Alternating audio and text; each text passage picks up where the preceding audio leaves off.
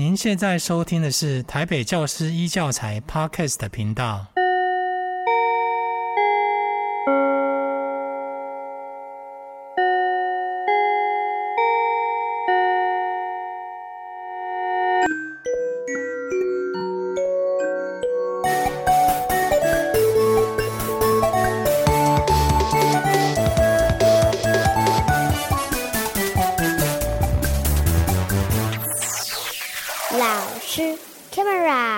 师开麦啦！线上的老师跟家长，呃，收听的家长，大家好。呃，今天我们很荣幸在节目上邀请到国立师范大学，也是我的好朋友之一的国立台湾师范大学教育学系的林子斌教授。呃，他目前是这个师范大学的这个副教务长，同时也是双语教育推动办公室的呃副主任。那呃，子斌教授在近几年台湾的双语教育呃，这个着力很深。今天非常高兴的能够邀请到子斌教授来，呃，跟我们谈谈，在节目上谈谈有关呃，就是他在双语教育推动的这方面的几个经验谈，呃，还有他的想法，甚至可以给线上的这些我们老师的听众一点点小小的建言。那呃，这个我这边就先介绍到这里。那我们现在先来欢迎子斌老师，先一开始先跟我们讲一些他在双语教育上面这几年他在台湾这样协助各校，甚至各呃这个县市的教育局处在协助推动双语教育，他看到的一些趋势跟他认为的趋势在哪里？来，子斌教授，请。好，呃，各位老师开麦拉的听众，大家好哈，也谢谢主持人嘉明老师哈。我们是多年的好朋友啦，今天很开心有这个机会来这里哈。我想，呃，讲到双语教育，不管是老师、家长，这几年一定都被这四个字哈，呃，呃常常都听到。那我们就来想一下，说那双双语教育到底是什么？其实我们用一个最简单的方式来跟大家说明，因为目前我们双语教育希望面对的老师群众，其实不是过去我们认为的英文老师，而是除了英文老师以外的其他一些学科老师。能够在他的学科教学的时候，帮学生创造一个良好的双语环境，哦，进而让学生把英语这个语言回归到他沟通的本质，而不是像在英文课的时候，好像老师会会教的是这个这个语言的，把它当做学科知识来教。好，那现在的学科老师要把握的重点是要把英语跟国语在双语课堂上里面当成教学的媒介语言。所以讲简单一点哦，老师在教学的过程中，不管他教哪一个学科，用国语跟英语这两个语言在使用在教学上，那他就在进行双语教育了。那刚刚讲到呃趋势的部分哈，我想我们必须要认知到，台湾目前的双语其实在推动的初期，在双语推动的初期的时候，我们目前。面对到一个很大的问题，就是我们没有那么多可能有接受过双语师培的老师，所以我常常去学校或者跟局处分享的时候，我都一定会先抱持一个想法，就是我们先求有，再求好。我们先找很多老师有意愿、有想法，哈，愿意参与双语这学科教学这件事。那我们给老师一些适度的增能，哈，语言上的一些增能。那这些老师其实基本上在以目前来说，在台北市哈，尤其在台北市很多国中小的现场，其实这样子的现职老师来协助的话，就可以推动某一种程度的双语教育了。嗯哼，好，谢谢子斌老师哈。我刚刚听到几个重点，就是其实双语教育应该是以呃我们现阶段的学科老师为主力，那。而且应该要把语言当成一个沟通工具，包含其中包含英语嘛。那我我倒是想要问一问，有些学科老师，当然现任的大部分现任学科老师，他其实可能他在语言上面，例如他要让他用英语去授课，呃，教一些学科的专业知识的上面，然后其实有些老师可能开口都不太容易。那我想老师应该还蛮常看到这样子的状况。那像这样的老师，如果我们要从原来的老师去培育他，或协助他，或推动他去愿意开口说英语，或用英语来教他的学科，老师有没有什么也许好方法，或者是您看到有什么可以让老师可以这个这个打破这个障碍的心理障碍的这个方式？好，我想主持人讲到一个重点了哈。今天其实不管你我们我们看学校现场，不管你面临到一零八课纲，你面临到双语教育，这些种种种种教育的创新，其实对老师来说，他每次面对这些创新的时候，或者教育上的大改变的时候，心态都要跟着调整啦。所以这个一位老师敢不敢开口或愿不愿意开口，这绝对跟他自己心态的调整很有关系。那这里我也想说明一下，我们过去好像都认为哈，你要当双语学科老师，英文一定要非常非常好。其实我觉得这个是一个迷思啦。哦，怎么说？呃，我们可以看到很多人哈，他也许诶英文都很好，甚至有很高的英文能力的检定通过了。不管你说 B2 或 C one，但是这些都是对你英语能力的检定。你英文能讲得好，跟你能用英文去教你这个学科，或双语去教你这个学科，绝对是两件事情哦。所以，我们不要让这个语言程度的迷失去阻碍了很多老师，他有可能作为双语学科老师。我举一个例子来说哈，以诶过去几年，当然可能各位现场的老师甚至家长常常都听到哇，要 B two B two 才能来做双语教学。嗯嗯可是各位知道 B two 是多高的语言能力标准吗？哈，嗯，我想嘉明老师自己本身。的养成就是英文老师啊，哈而且是台大优秀的那个校友。哎对，台大外文系或者你说清大外文系，甚至我们台师大英语系，对这些四年外文系英语系训练下来，其实毕业的门槛就是 B two。嗯、那我们今天要求一些小学教生活课程，哈，教健教、教体育或国中体育、音乐啊，哈，童军这些老师。在他有这个学科专长的同时，还要具备 B two 的语言能力，那我们就得来想一下，这样子的老师到底有多少？而且 B two 除了是外文系的毕业标准之外，各位不要忘记，嗯、如果您看台湾的外交特考英文组，B two 就可以报名外交特考英文组了，是可以准备去当外交官啦。没错。那在这么高的语言能力要求下，其实会让很多老师望之却步。所以，我们现在讲的哈，嗯嗯、那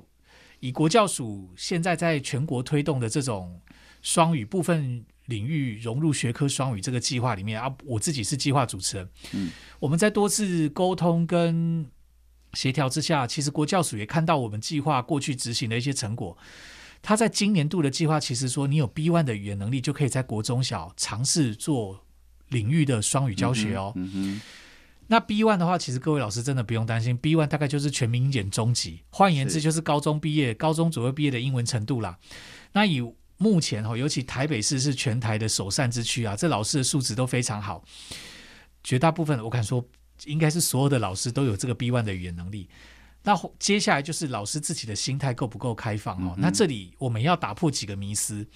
我常常在分享的时候，都会跟老师讲哈，你要做双语学科老师之前，一定要有好的心理准备。什么心理准备哈？其实老师要打破一个概念，就是说，哎，我今天。在用双语教这个学科的时候，我可能会遇到我班上很多学生，因为现在的孩子英文其实都讲的不错哦，尤其在台北市。嗯、对，那老师们，我们不是在跟孩子做英语演讲比赛啊。嗯哼，好、哦，我做的是，我也可以用中文跟英文这两种语言教我学科知识给学生。重点是您教的学科知识内容。嗯，语言就像我刚刚讲，它是媒介工具。再者哈，我想。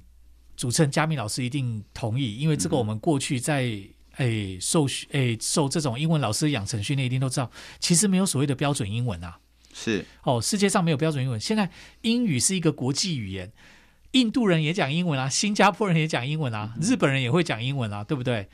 不是只有英国人、美国人讲英文的，而且。我们如果来看哦，到底是美国的拜登总统讲的英文比较标准，还是英国女王讲的英文比较标准？两边讲的发音跟腔调就不完全一样了。在这种情况下，我们必须认知到一点：没有标准英文。那我可以了解哈，就是说很多老师会担心说，那我讲话可能还是会有一些华人讲英文独有的腔调，那没有不好啊。为什么这样讲？我们的学生未来他如果到国际上哈。去面对到要跟各国的人互动的时候，他听到的会是各种腔调的英文。所以，如果我们今天透过双语，让学生及早认知到语言是沟通的工具，他英语这个语言本来就有很多腔调，没有不好啊。学生更早可以习惯，这才是自然的沟通的语言的情境。所以老师第一个心理准备是要先先知道没有标准英文。再来，我不是在跟学生比谁讲的比较标准，因为这不是英文演讲比赛。我教的是我学科的内容。我们还是要回到学科本质上面去看。嗯，对。对，谢谢子斌教授哈。子斌教授讲到几个重点，就是第一个，我刚刚印象很深刻是先求再求好，然后再来就是呃，如果愿意投入双语教育的，无论是师培生或者是现职的老师，他当然他的心理素质很重要，他。呃，当然，大家可能听到会松一口气，就是我我不用一定要到 B two 的呃这个能力，而是我愿意愿意开口，然后我愿意去投入这个双语教育。我慢慢从呃，也许我先从专业术语英语的专业专业术语，然后我请教很多老师去增强我的英文能力，然后慢慢的就是也不要怕自己的腔调这样子的一个过程。那但是在推动双语教育的这样的过程当中，常常会有一些常常听到，例如我曾经就听过说有老师，呃，在办参加研习的时候，他本身是英语老师，然后他被要求去参加研习，然后结果来的是一位可能是一个自然科的教授或自然科的，呃，这个很专业的老师。他来给英语老师上课，他要求的是请英语老师要学会如何去教自然科的双语教育。那不知道子斌教授这个这个这样子的议题你怎么看？好，我想嘉明老师点出一个现场的一个很大的一个迷思啦，哈，是这里我必须要说明哈，我刚刚其实在前面的部分就有不断的强调，其实今天是。双语教育的推动是要在部里面的政策，它是希望英文老师以外的其他学科老师可以操作双语学科教学，提供给学生良好的语言互动的环境。换言之，哈是这些学科老师要来操作，不是要英文老师去教其他的学科。这个情况哈在小学也许会发生，因为小学本来就会跨领域会包班制。嗯、但是呢，我们很我其实可以跟大家分享我自己。做的一个研究里面就发现哈，我们就去看了一些小学。我举一个实际的例子，在某一所小学，他们这个小学所有的英文课，六个英文老师就可以吃下来，就可以教完全校的英文课了。小学哦、嗯嗯，那小学本来就有跨领域的特质，我们也都可以认知到。如果假设今天这个英文老师他兼导师，他一定会兼小这个班的其他领域的课程，这很正常。嗯、可是有一种现象，就是我们害怕的。我刚刚举的这个学校呢，他们学校有十三位英文专长的老师。但是只有六位可以教英文课，剩下七位是没有任何一节英文课可以教的。嗯，他就去教双语美劳、双语体育。嗯哼，我们在跟这些老师访谈的过程中，这些老师其实这些本来都是他的养成的过程都是英文老师，他就说他其实对美劳还有对体育一些更专业的东西，他其实是没有办法带的。了解。所以他到高年级的时候就会遇到很大的困难。好。那这个情况在国中、高中更不应该发生，不该叫英文老师去教数学，因为学科的专业程度更深了。所以我刚刚其实不断强调，现在的双语老师必须好。我用一句话来说明哦，你要先当一位好的学科老师，你才有可能当一个好的双语学科老师。是我们在双语的推动，一定还是要学科专业优先。嗯。我今天教体育，我今天教生物，我今天教数学，我就是该先把我这个学科专业的知识教好。在教好学科专业知识的这个前提下，我如果给学生用两种语言当教学媒介，提供给他沟通的环境，这个是我的加分。但千万不要本末倒置，你不要为了好像双语的什么什么课、双语的学科课变成英文课，那就糟糕了。对，因为这些学科老师的养成训练里面没有教他怎么教英语这个语言，只有英文老师才知道怎么把英语当做一个学科来教。嗯哦，所以我觉得这个要弄清楚。我用一句话来跟大家分享哈，双语重沟通。现在双语的学科教学，它重的是语言沟通的本质，让学生可以在您的课堂上听到两种语言。是久了之后，他或许也敢用这两种语言跟人沟通。好，所以双语重沟通。英语好，英语教学，我们的英语这个学科，英语重的是提升学生的英语力。所以双语重沟通，英语重学历。我想，如果用这句话来说明。双语教学跟英语教学很不一样的地方，我想这应该非常清楚。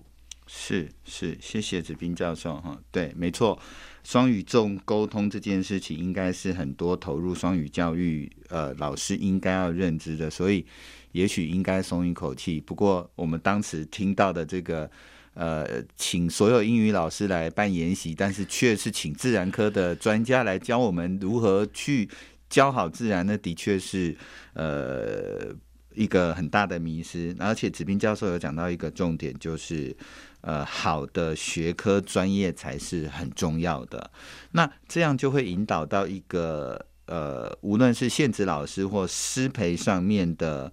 呃，刚刚子斌教授有提到这个趋势的部分，在。师培的这一块，可不可以请子斌教授这边谈一谈？目前在台湾的这样子的失培抵制，而且大家可能很辛苦，除了让现职老师去增能之外，在失培这一块，目前的趋势，可不可以再请子斌教授再深入谈一下？有没有什么呃可以这个让大家更理解的方向？好，如果我们讲值钱然后就是师培大学提供的这些、嗯。给师培生上的课程，这边的话哈，在中等的部分的话，就是他原来的教育学分之外，他要再加额外的实学分，哦，然后这样他能够拿到双语专长的加注。在小学的话是小教的话是十四学分，哦，因为小教本来因为它本来就有跨科的特性嘛，是小教的那个教程的学分数本来就比较高。那现在在那个双语的话，呃，中教是十学分，小教是十四学分。嗯嗯嗯都通常都是采用外加的方式。好，这里目前失培的趋势的话，因为我们其实前大概三年前左右，然后三年多前，嗯、其实我们的师培课程有一波很大的转变，所以这一波双语的时候，其实也会跟着那个转变。它其实是目前能够提供职前双语师培的，这应该是我如果没记错，应该是十四所师培大学，然后包含中小教是。他们在提供这些师培课程的时候，各校其实有蛮高的自主性。哦，那他可以，他可以去规划他这十学分或十四学分里面要包含哪些教学的内容。嗯哼，嗯哼。那我可以举台师大当例子啊，哈，因为当初台师大在规划的时候，我刚好也有参与过几次会议。是，台师大是尽量把，因为只有十学分，所以我们是尽量把理论的课程缩减到最少。哦，因为我们要让这些学科的老师。学科的师培生可以很快的上手，知道他在操作他学科教学的时候可以怎么样运用双语。所以台师大的师培课程那十学分来说里，哦，里面至少有一半跟实作有关，跟现场跟实作有关系。嗯哦，理论的部分压的比较少，然后。那从这里角度来看的话，其实我觉得这个才应该是目前如果以双语老师、双语学科老师要比较快上手的趋势。但是我觉得有一个值得担忧的点啊，哈，什么点？呃，目前绝大部分的师培的负责的教授，其实没有太多有双语学科的经验啊。是，是他也许是物理系很很专精物理教学的，嗯哼，或者他可能是数学系专精数学教学的。但问题是因为双语教学，其实在台湾的教学现场实践也没有太久。我如果说真的，以最早推行的台北市跟台南市来看，也到到现在也不过大概六七年的时间。嗯哼，哦，二零一六到现在大概六年的时间哈，二零一五一六开始到现在。所以，我现在比较担心的，如果以我的观点来看的话，是这些培养未来双语老师的这些老师，他自己有多少双语学科教学的经验？这个是一个很大的问号哦。不管他自己有没有，他有没有去现场多看多了解，到底现在的双语学科教学像什么样子？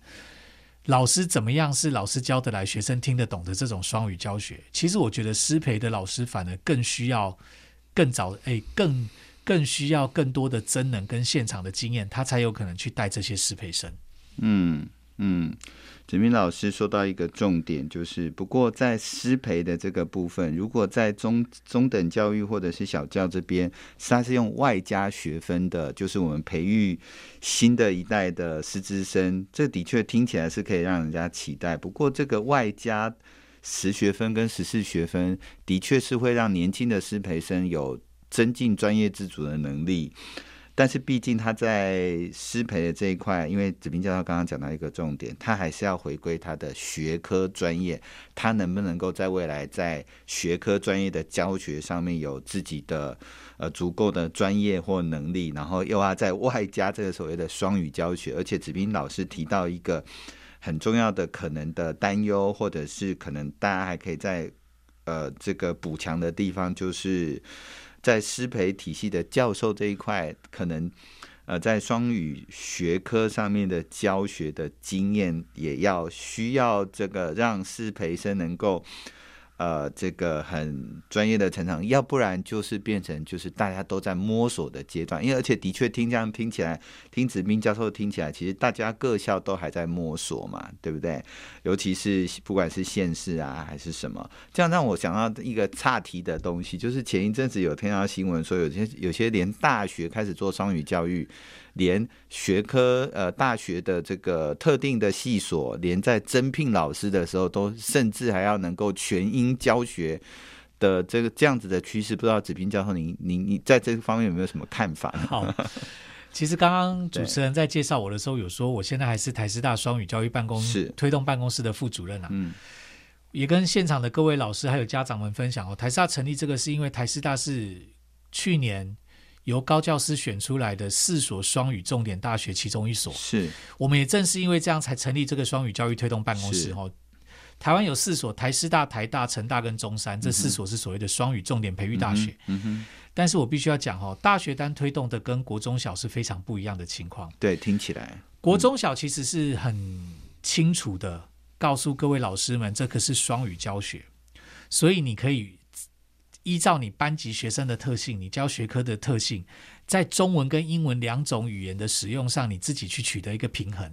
那重点，我先讲这个重点，就是老师要教得来，学生听得懂，不要牺牲学生对学科概念的习得，这样就是国中小的双语课。对，但是在高等教育，其实情况是很不一样哈。在高教阶段的话，基本上高教师或者台师大目前在推动哈，我们会要求。诶，台师大的老师，如果你要做我们所谓的 EMI English Medium Instruction 这一件事的话，基本上我们就会要求你的授课的语言百分之百就是使用英文。嗯哼。好、哦，那这当然各个大学要求有一些不一样了哈，但在台师大我们是采比较严格的标准。那我们希望这样子可以让学生又透过英语学习专业的时候，未来他如果他要出国或他要跟外国人互动，他对这些专业的词汇、哈思考还有表达的方式，其实可以更好的用国际的语言跟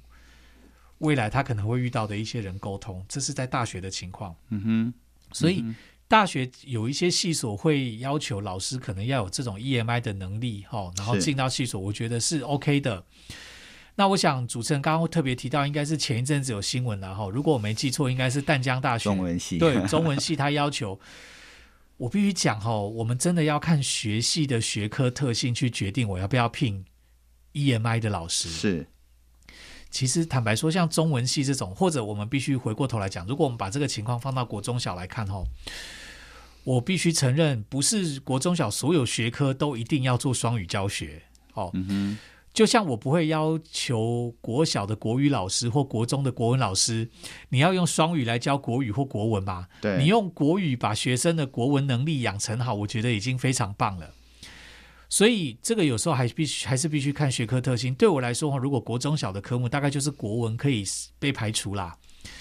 那其他的学科领域，我觉得如果你想操作双语学科教学都可以。哦啊，国中小的情况跟大学是蛮不一样的，也跟高中也不太一样。嗯高中它是独立成班，哦，所以我们应该是这样看，在国中小的阶段，目前的教育政策是希望可以普及性的提供，就是希望在整个年级至少有一个以上的学科领域，它是用双语来进行教学，所以学生在国中小阶段或多或少都会接触到一些学科是双语教，这个叫做普及提供。但是高中大学就走向重点培育，所以在高中的话，哈，以台北市来说，诶。台北市其实就有三所高中是有所谓的双语实验班，对，哦，中正、阳明跟开平，嗯哼，这三所有所谓的双语实验班，他就是把这一届的学生里面最好英文程度最好的三十个集到这个班，哦，嗯，所以你会看到，那包括像大大学的部分有重点培育大学、重点培育学院，是，所以高中跟大学它是走重点培育，两边的那个政策取向是不太一样的，嗯哼，嗯哼。有，谢谢子斌教授。因为听起来这样子，这个近几年来这个国家双语政策这件事情，双不管是双语教育政策或者双语政策啊，而且听起来就是一个很大的架构。因为教授刚刚提到说，在小学中等教育的所谓的双语教育的这样的切入点，跟高等教育的 EMI 的切入点的确是不一样。这个听起来就是非常一个庞大的。这个架构，而且好像感觉听起来会有很多呃该解决的问题。例如，我其实，在刚刚听教授谈的时候，就有就有想到我自己的例子，就是哎，呃，这之前有在呃协助一些年轻的师培生，他们在询问，因为现在有很多高中端。甚至国中端中等教育也开始在聘师资的时候，因为他们可能因为国家国际教育的这个政策或者是走向，因为现在不是有很多学校有双联学制，或者是他在聘师资的时候，呃，聘呃正式老师的时候会附注一些条件，就是说，哎，你要来英语面试。那我就曾经。曾经听过，就是我年轻的这个后辈老师在私下询问的时候，就来问说：“哎，那老师，老师，您在就我要我要去甄选某个学校正式老师的时候，我是国文科的老师，我要不要准备英语面试啊？”那我就当然就是很很这个很和缓的劝他说：“哎，那他可能还是要准备一下。”对，那不知道子斌教授对于这样子的这个我们中等教育在聘新的老师的正式老师的政策上面，这种他可能是数学、国文，但是他可能还要花一点时间在进这个学校的正式的时候，还要准备英语英语科的教学内容，甚至是英语面试的时候，您会怎么看？呃，好，我想如果是以中等教育来看的话，如果要聘新的老师，我必须讲哦，虽然我刚好说国文课。为了其实不会强迫老师一定要双语授课，其他学科我觉得都可以。那但是国文老师我们都知道，在国中跟高中阶段，其实他蛮有可能当导师的。是，所以如果你今天带的是班周会或者是一些自主学习的课程，好，其实这个时候老师要用双语还是可以。是，那我觉得啦，哈，就是说以以我们来看，像以台北来看的话，台北其实它的。教甄的过程中，其实就有区分成两轨，一一个是一般的嘛，哈，一般较真；一个是双语较真，双语学科的较真。所以，如果今天老师们是参与这种双语学科的较真，或者你未来知道我是要进某高中去教他的双联学程是的里面的课程的时候。那我觉得有一些些呃英文试教或者是英语面试的部分，我觉得这无可厚非啦。至少他要知道你敢开口讲英文嘛，因为毕竟你未来可能就是用两种语言。没错。但在一般的较真，我觉得倒倒不觉得说一定要用英文面试或者是怎么样，嗯哼嗯哼，倒没有。好，我觉得这个是以台北市的做法来说，我觉得这样其实蛮清楚。把是。把那个报名的群众切割成两块来做，嗯、那目标目的性也会比较清楚。我倒觉得这个是好的做法，而且台北市如果我没记错，其实最早的话在一百零八学年度就开始做这样的事情。那如果这些老师是要来应征双语的教甄缺的话，嗯、那我真的觉得哈，某种某种程度的英文试教，某种程度的呃英文的面试，我觉得是是合理的。是。是，谢谢子斌教授。因为子斌教授刚刚提到一个重点，呃，例如以在台北市来说，如果呃这个感觉起来老师在教育的教职的这一块，他如果要这个应该怎么说，生存下去吗？还是说他要这个增强自己的专业知识？如果他未来要投身双语教育？呃，无论他是哪一个学科，无论学科的话，其实他可能都要有心理准备。他的心理素质就是，哎，呃，或许我在不同，也许我在学科上面可能不会用到英语的内容来教学，可是我可能在不同的时机点，我会运用到呃英语做呃双语的这个沟通。那这个也是一方面显示我的专业能力，二方面也是他在教职的这一块，他有另外一个专业专业成长。那刚刚有听到老师在讲这个所谓的台北市的呃双语学科老师甄试，或者是一般教师的甄试。那那也就是说，如果线上我们很多老师他未来无论是师培生，他有希望他能够加强双语的这一块的能力，那子斌教授有没有什么任何的建议可以让他们去呃，例如他的刚刚教授有提到说，他其实如果他可能可以找到，呃，或者有什么资源可以这个加强他自己的这方面的能力。好，这边的话，我想哈，就是说，如果呃施培生他想更早的了解双语教学的现场，我觉得最好的就是去找一些，其实，在尤其在台北，然后我想这个资源其实很多，很多学校都会有双语的公开课。嗯哼，那我觉得师培生。不是只有在学校上这十学分的加注的十学分额外的课程，然后，我觉得他必须要很快的了解教学现场。他如果未来想要去走双语教程这条路，或者未来想朝双语老师这个迈进的话，我觉得对现场的理解非常的重要。嗯哼，其实说直白的哈，如果我我们真的来看这种双语教学的，不管说它的理论基础，甚至它的教学取向哈，或者它操作的模式。我们看过的文献里面，其实这种操作的模式很多啦，哈，教法也有很多种。那这些都是国外经验，因为毕竟很多国家跑得比台湾还早。我们看这些国家经验的时候，我相信师培生都会在他的双语的师培的课程上，都多少都会触及到一些。但我必须讲哈，我必须提醒大家一点，不管你是现职的老师或者是师培生。这些国际上的双语取向，没有任何一个拿来台湾在你的课堂上或你未来的课堂上套着就可以直接用的，那基本上是不可能的。嗯哼，嗯哼，因为它基本上都是依照其他不同国家的教学环境里面产出来的双语教学取向。是，他们的环境跟台湾不完全一样啊。我们讲最简单的来说哈，你说不管是欧盟的取向、新加坡的取向，甚至是加拿大的取向，都不可能直接套在。你的课堂上可以操作，嗯、所以老师一定要转化。嗯、那转化的过程的话，其实如果你去看已经开始转化的老师怎么转化的，我觉得这个经验会更直接。所以我常常不管跟师培生哦，或者我到各校去分享，或者局处找我去分享，我都会跟他们说，在我觉得操作双语并没有一定要绑定哪一种双语教学取向。我觉得反而是老师们可以去多了解不同的双语教学取向，因为各个取向一定有它好的地方，跟在台湾面对到的局限。老师们如果可以多了解这些不同取向，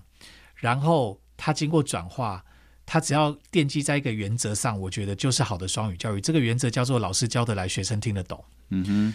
好，我举最直白的，如果。我跟佳明老师过去都是英文老师的养成训练，是，是英语教材教法里面十几种、二十种教法，是老师不会有一任何一个老师拿着其中一个教法就从从学期初教到学期末，一定都会跟着你单元的搭配，面对班级学生的程度的不同，去教法上做调整。双语也一样啊，所以你当你了解不同的双语的教法，嗯、那你在经过适度的转化，依照你学生的英文程度。去做你自己可以操作，然后你学生听得懂，老师教的学生听得懂的双语，这个对我来说才是最重要的。那师培生要怎么样了解？就是去现场看，绝对比你看了再多理论的书都有用。嗯哼，嗯哼，谢谢老师。子斌教授谈到几个重点，而且子斌教授在今天的节目当中，其实有谈到很多金句哈。所谓的金句，就是很重要的关键字，例如在无论其实对现职老师。呃，他有意愿投入双语教育，或者是师培生要投入双语教育，我想教学现场的呃转化或观察，或者是一个很重大的挑战，无论是对现职老师还是对师培生，他的很重要的挑战是，他也许可以学一些理论从国外来的，但是呃，他还是要看教学现场的实际的应用跟变化，要去转化。而且，刚刚老师子斌教授有金句，就是其实就是老师教得来，学生听得懂，这样子很重要的的关键。那但是子斌老师刚刚有呃提到一些重点，也就是说，呃，无论是有意投入双语教育的，或者是师培生，他都要去观察教学现场。那这样子的话，我想我跟我很多老师都朋友，或者是想要。知道投入这个双语教育的，呃，找对老师可能很重要。那老师这边有没有？教授这边有没有推荐？有哪些哪些学科老师，或者哪些我们可以往哪个方向去？呃，这个减低我们的可能错误学习的机会啦，或者是有没有什么呃比较更明确的方向给现场的这个老师朋友？呃，一一点小小的建议或指导的方向。好，嗯，我想，呃，一个好的来源当然是很重要了。我觉得主持人直指问题的核心啦，因为其实台湾目前当然有，你会看到很多不同的教学的实践啊，这觉得很正常，因为台湾本来就是一个声音多元、意见多元的社会。是，那各位在筛选的时候，其实。以我们团队在协助学校的角度来说的话，我们都会找一些跟我们合作比较久的老师，而且他基本上教学符合我们对双语的认知，要以学科为本，语言是沟通的这种角度去做的。所以其实呃，我我也可以广告一下了哈，我们自己团队哈，在 YouTube 上也有频道，我们脸书也有粉砖。为我们做什么？我们其实我们找到一些，因为我计划的学校其实全国都有。嗯、目前我在执行国教所计划，我手上有的学校数应该是全国最高的，在国中小。嗯哼，我们在这些不同现场看的时候，都会发现说，哎，这个老师教的不错。那我们当然就会跟老师跟学校了解一下。我们会提供这个老师的教案，他怎么规划他的课程的，嗯、然后他教学的影片，我们就会把它上架到 YouTube 频道上面。嗯、哦，所以如果您在 YouTube 上去搜寻林子斌教授团队，就会搜寻到我们的频道。我们目前上面已经有四五十部影片了，是涵盖国小、国中大部分目前诶双语比较常执行的领域。那这里面其实我们找的老师形态也不同，有的是刚做一学期的哦。你也会看到里面有些老师已经操作五年了，嗯哼，嗯哼，所以你就会看到，哎，其实，在台湾吼双语教学的现场会有不同的样貌。为什么？因为这些老师面对的学生不一样，是。再来，他操作的时间不同。你想操作一个学期的那个，当然很生涩，可是你从中还是会学到东西，因为你会看到，哦。我不会一开始看就看到高标准的，要不然很多老师看的那种操作五年的，诶，一节课里面百分之八十都跟学生讲英文，那就不会有人想操作啦。是是，所以我们其实，在频道里面，我特别筛选这些老师，大概都是处于不同阶段的，操作一学期的，操作一年两年的，甚至最高的到五年的。那在这个过程里面，我们就希望说，老师其实看了这些影片不要害怕，你看哦，里面也有都会型的国中，我们有找都会型的。的国中小处在都会区的，也有非三非四的，甚至也有一些是在比较偏远的，所以你就会看到，我们希望我们提供的影片是，不管你自己定位你学校类型是哪一种形态，你在我们频道上或许都可以找到类似的影片来看，看看他面对的学生群众，他的学生的程度跟您的学生比较接近的，这个老师是怎么样操作，怎么样选择他的语言使用的？因为其实对我来说，双语学科教学。我刚刚有说了，这些老师一定要先当一个好的学学科老师，才能当一个好的双语学科老师。嗯哼，老师的学科专业教学绝对没问题。了解。所以我们基本上看的都是老师的语言使用。嗯哼，好，嗯哼，那他怎么依照他学生的程度，奠基在他对他学生英文程度的理解上？然后这个单元的难易程度去筛选，我这个单元什么部分用中文讲，什么部分用英文讲？那我一节课的比例该如何的调整，我的学生才会听得懂？我觉得这个就是双语老师的专业，这个也就是各位去看双语公开课或者看我们刚刚推荐的这些影片里面，你要去看的重点。是，谢谢子斌教授哈。如果今天呃我们有荣幸能够听到今天子斌教授的这一集的节目的这些老师朋友们，其实应该是还蛮幸运的，就是可以听到一些关键字。那刚。教授这边有提到这个 YouTube 频道，是不是叫做林子斌教授双语团队？哦，团队没有双语，就是林子斌教授团队。林子斌教授团队就会有双语的影片。那我再也再帮忙广告一下，谢谢就是 YouTube 频道，就是只要搜寻林子斌教授团队，应该就可以看到这些双语的影片，让有意呃投入这个双语教育的，无论是各个阶段的老师，而且刚刚教授有提到。呃，要看的重点就是，呃，好多现职老师其实他在这专业成长，他都很愿意参加一些，无论是研习或者是他自我精进。那而且教授很直白的跟大家提到说，看东西就要看到门道嘛，不能只是看热闹。所以，如果订阅这个刚刚子斌教授的 YouTube 频道，那看双语教育的话，有几个重点要去看。那无论您是哪个阶段，呃，不要看到那种呃上课全英文，甚至百分之八十都使用英文，自己就会害怕，就说那我就不要不要这个这个。投入双语教育了。那刚刚还有老师还有提到粉砖，也是名字打双语教育就可以了吗？呃，也是，就也是林子斌教授团队，你找一下应该可以看得到。Okay, 对，OK。那我们上面其实有时候有一些老师愿意，他的他的公开课我们就会直播，所以在脸书上面您也会看到、嗯、哦，老师上课的直播，就是双语授课的直播。有的，应该我自己有追踪 FB 的这个粉砖，常常会看到就是团队。教授的团队的这个成员到各个县市或各个实际的课堂上去分享很多学科老师的这个他在双语上面的呃这个成果也好啦，或者是实况也好啦，让让我们就是可以比较了解实际的教育，也跟教授刚刚提到的部分一样，就是所有学科老师应该去思考，从看别人的双语教育的教学现场。去回扣到自己在教学上，如果要实施双语教育，当然，我们刚刚前面教授有提到说，那就是呃以学科为本质。我们今天谈的可能不是我一我是英文老师，可是我可能是一个数学老师、自然科老师，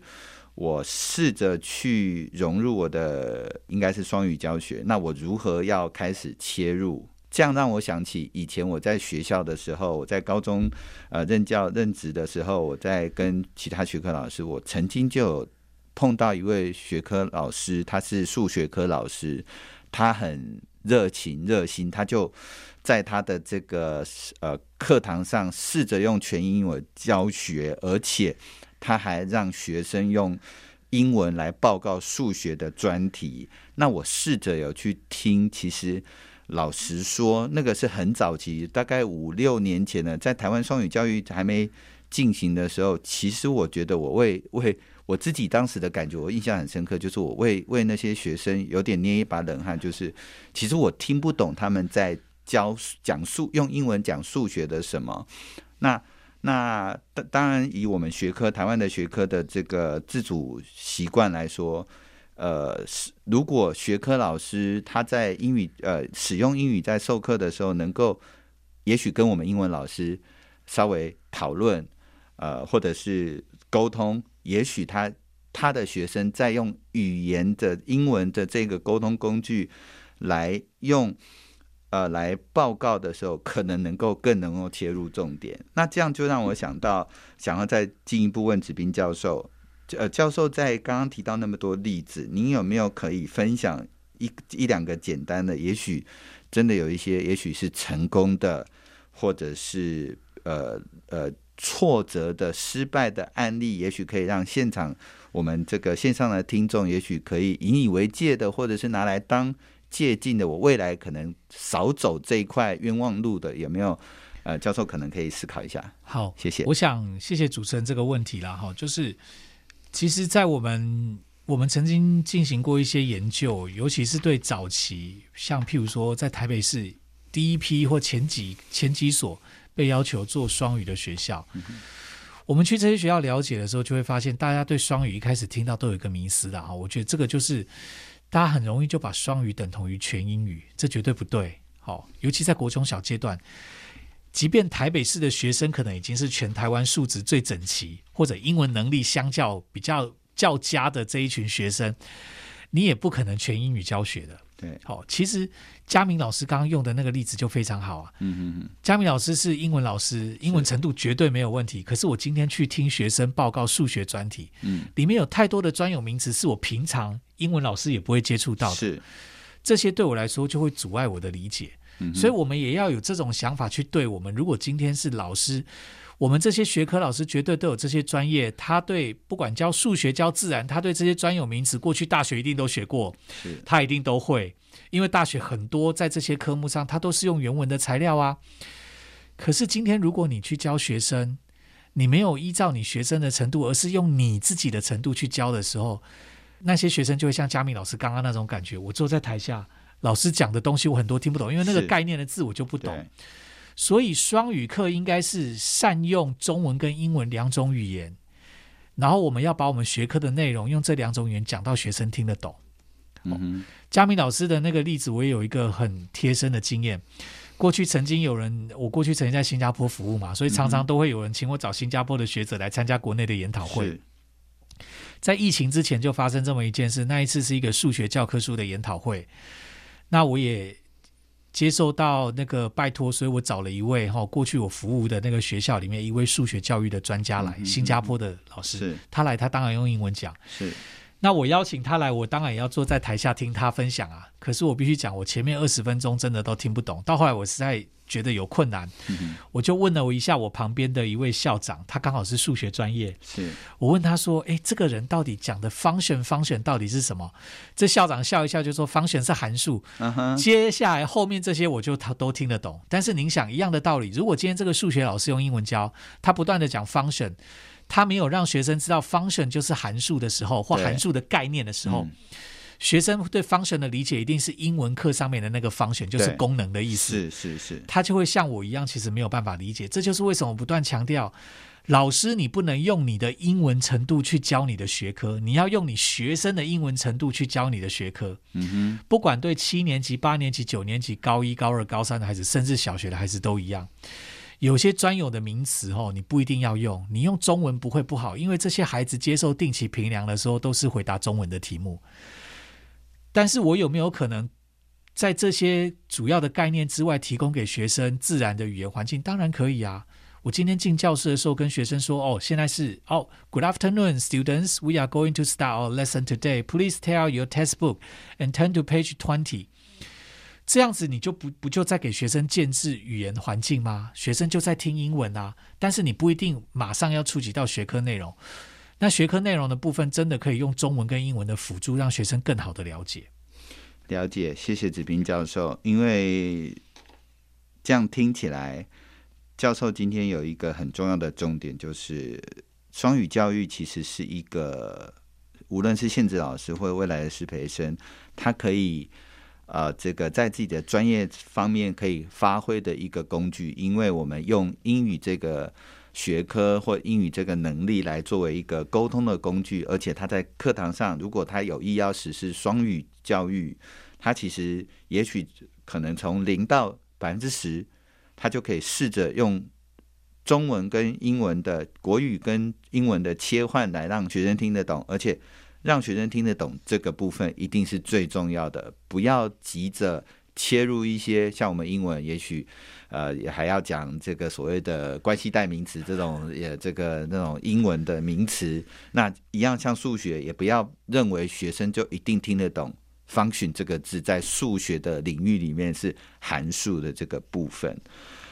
如同我刚刚说的，就是今天如果能够听到这一集的节目的老师朋友们，一定会很幸运。您如果有意呃投入双语教育，无论你是现职老师还是师培的学生，您都可以从今天的节目当中可以得到一些很重要的讯息，呃，让你不要走冤枉路。那呃，我们今天的节目快接近尾声了，我想要再请子斌教授再给我们一点点给现场的，无论是呃正在进行双语教育的，还是即将要投入双语教育的，有没有几个您刚刚还想讲没有讲到的重要的这个经典名言，给大家一点点建议？好，谢谢，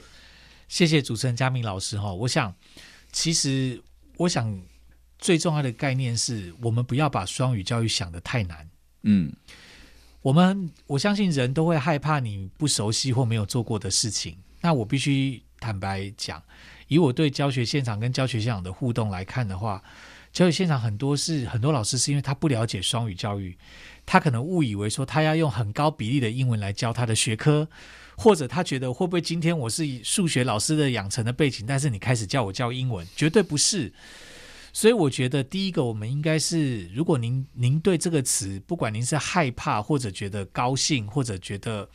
它是有用的，或者你觉得你对他排斥，我觉得都没有关系。每个人听到新的东西都会有不同的反应，但我建议，不管您是持正面或比较负面的想法，先去了解现在教学现场双语教学的操作。哦，我们不要有寄存的印象，用寄存的印象就来决定它好或不好。所以我常常会跟老师讲，我其实，在不同的地方演讲，也会遇到有一些老师，其实并不一定认同这种想法。我会觉得说，老师们先去看一看几节不错的双语课，或者一般操作的双语课。您千万不要看到有些，我们我们都知道教学上有些人真的，或有些学校很求好心切，双语公开观课，他一定要弄到全英语给大家看。好，所以。其实，当您看到，如果您去看双语公开观课，发现是全英语的时候，最好议课的时候问一下这个老师：你真的有办法这个学期每一节这个课都全英吗？不可能的。嗯，我们要看到教学现场目前可以怎么做。其实我们在跟全国各地不同的学习，哎，国中小的老师合作推动双语的时候，很多老师当他去看了别人的双语课的时候，我真的听到太多次了。他们给我的回馈就是说：“哎，教授，原来没有想象中这么难啊！”是，这很重要，因为你的想象跟实际看到的其实绝对会有落差。所以多看课绝对是好事。嗯哼，那像我的计划，其实我们一学期里面真的有非常多场的公开观课哈，尤其是我们训练跟我们合作比较久的老师，我们一学期少说有十将近可能超过二十场的公开观课。嗯，老师们不管你是想法怎么样，但是如果您对这四个字有一点点兴趣，去看一下课，您再决定说这是好或不好，对学生好不好，好或不好，您要不要做？是，我觉得这个是我可以提供给。今天有收听的这些老师或师培生的一个很重要的一个对双语教育了解的起点是。另外一个，千万不要有错误的认知，双语绝对不是英语教学。嗯、我刚刚有讲双语重沟通，英语重学历。再来，你绝对不要觉得双语教育就是全英教学，绝对不是。在高中重点培育阶段都不敢要求这些高中特别的双语实验班要全英哦，绝对没有。在大学之前，基本上都是双语。嗯，那尤其在国中小阶段，我相信以国教署目前的政策，它其实是允许老师在这两种语言之间去取得一个平衡的弹性，让学生可以了解学科内容。所以，其实国家的政策并没有框得很死哦。其实国教署目前在国中小执行是非常有弹性的。是。那我觉得这个就回到我们今天一开始讲的，我们真的现在因为台湾推双语，你说真的，二零一八年双语政策出来到现在也才几年，嗯，所以我觉得在这个阶段，我们真的是先求有再求好，让越来越多老师不要害怕这件事，尝试做做看，我们再来试着慢慢提升这个双语课程的品质。我觉得这个才是我们现阶段学校面对双语的时候，老师们面对双语的时候应该有的比较健康的心态。是，谢谢子斌教授。这个今天子斌教授讲的非常重要，其实就是做就对了。有意加入双语教育的老师们、现职老师或者是师培生，呃，您不用担心，您可以像子斌教授一样，就是、呃、订阅 YouTube。加入脸书粉专去看看，呃，现场的公开课有哪些您可以值得接入带回来到您的教学现场，呃，合适你的学生的双语教学。那你也不用担心，我一定要全英教学。您可以试着融入一些呃英语的沟通工具在您的这个学科，甚至甚至在您的班级经营上面，这样您其实也是一个投入双语教育的一个非常重要的这个突破。那我们今天非常。感谢这个邀请到子斌教授，这个百忙之中拨空来跟我们谈谈。那希望今天的节目可以让很多这个现场的老师会有一些新的启发跟一些动能。那今天的节目我们就到这边结束，谢谢子斌教授。哎，谢谢主持人嘉明老师，还有谢谢各位听众。